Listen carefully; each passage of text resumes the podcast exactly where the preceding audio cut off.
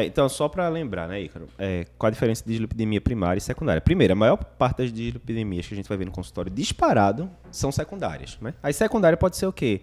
Dieta inadequada, é a coisa mais comum do mundo, né, na, na civilização atual. Paciente que está sobrepeso, sedentário, se alimentando mal, Comorbidades, tem várias comorbidades que podem alterar também, tanto triglicerídeo, LDL, etc., síndrome nefrótica, hipotireoidismo, medicações também, corticóide, tem uma pancada de droga que pode alterar. Então, se você tem uma causa externa, que não é genética, que está causando aquela alteração lipídica, é, ela é, é, classificada como dislipidemia secundária, e mais uma vez, é muito, muito, muito mais frequente isso do que a primária. A primária vai ser o quê? Vai ser aquele paciente que tem uma causa genética. Né? Então, assim, nada está explicando. Tipo, você pega exemplos que você pode pensar na dislipidemia primária. Níveis muito altos. Ah, você pegou um LDL de 300. Pô, 300 só por alteração de estilo de vida e tal, não é comum. Então, aí já, já ficou alto demais triglicerídeo acima de 500, né? Níveis muito altos. Ah, não pode ter triglicerídeo acima de 500 por causa secundária tipo álcool, frequentíssimo, frequentíssimo. Você tira o álcool do paciente, brum, vai lá para baixo, triglicerídeo. Mas você liga ali meio que o, a luz amarela, né? Que pode ser, não chega a ser um red flag, mas você liga ali a, a luz amarela que pode ser uma dislipidemia primária. Outros exemplos, você pegou um paciente que chega para você e fala: Ah, não, doutor, meu pai teve um infarto com 30 anos. Danou-se 30 anos e ele tinha alguma. Não, disse que tinha um colesterol meio alto tal. Aí geralmente esse pai, se está vivo ainda, já está usando estatina topada, já não tem um colesterol tão alto assim. Rapaz, vamos dar uma olhadinha. Quando vai ver o colesterol do, do paciente, 20 e poucos anos, LDL 200 e lá vai estranho. Ou você vê alterações de exame físico, né, bem típicas e não tão comuns, tipo é, chantelasma, xantomas, que a gente vai comentar mais para frente. Estranho também.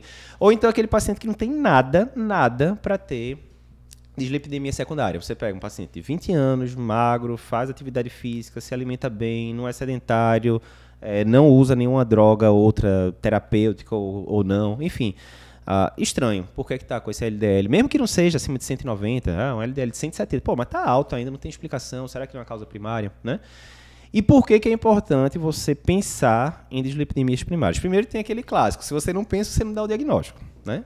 Para começar. Aí alguém pode falar, não, mas não vai mudar a conduta. Se eu estou com um paciente que tem um LDL de, digamos, 200 e pouco, repetir a dosagem, confirmou isso mesmo. As diretrizes todas dizem, LDL acima de 190 tem que ser tratado com estatina. Eu vou passar estatina de todo jeito. Para que, que eu vou ficar perdendo tempo pensando se é primário e se não é? Tudo bem, para o paciente pode não mudar tanta coisa e muda algumas coisinhas que a gente vai falar depois, mas você tem que lembrar que tem os parentes do paciente, né? Então, se a gente estiver falando, por exemplo, de hipercolesterolemia familiar, é uma doença autossômica dominante, ou seja, se o paciente tem ou o pai ou a mãe tem. Ah, não, mas os pais são falecidos já. Ok, mas e os irmãos do paciente? E os filhos do paciente? Né?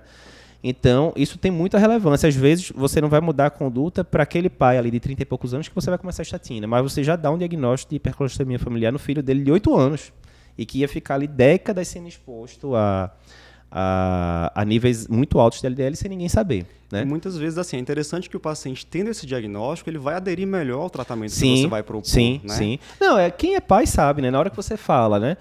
A gente sabe que essas... É, a, óbvio, isso vai ser sempre ligado com mudança de estilo de vida. Né? Idealmente o paciente vai se exercitar, vai se alimentar melhor tal. Então, uma coisa é você dizer para o paciente, olha, o senhor está com colesterol aumentado de 30 e poucos anos, vai ter que tomar uma estatina. Uma coisa é isso. Ó, outra coisa é você ter uma doença genética. A gente detectou que seu filho tem. Toda casa tem que mudar o estilo de vida. Tá, não, pelo meu filho eu vou fazer tudo, tal, vamos botar ele aqui na, na escola de natação, de abacuá. Enfim, então a aderência melhora também Sim, em relação a isso, né? Então, assim, dislipidemia primária é a coisa que você vai ver todo dia no consultório? Não é. Mas, a gente vai falar depois de frequências, etc. Não é tão raro assim. E se você não pensar, você não dá o diagnóstico. Se você não dá o diagnóstico, você deixa de diagnosticar por rebote vários outros casos na família. Então, Perfeito. Então tem que ficar ligado nisso.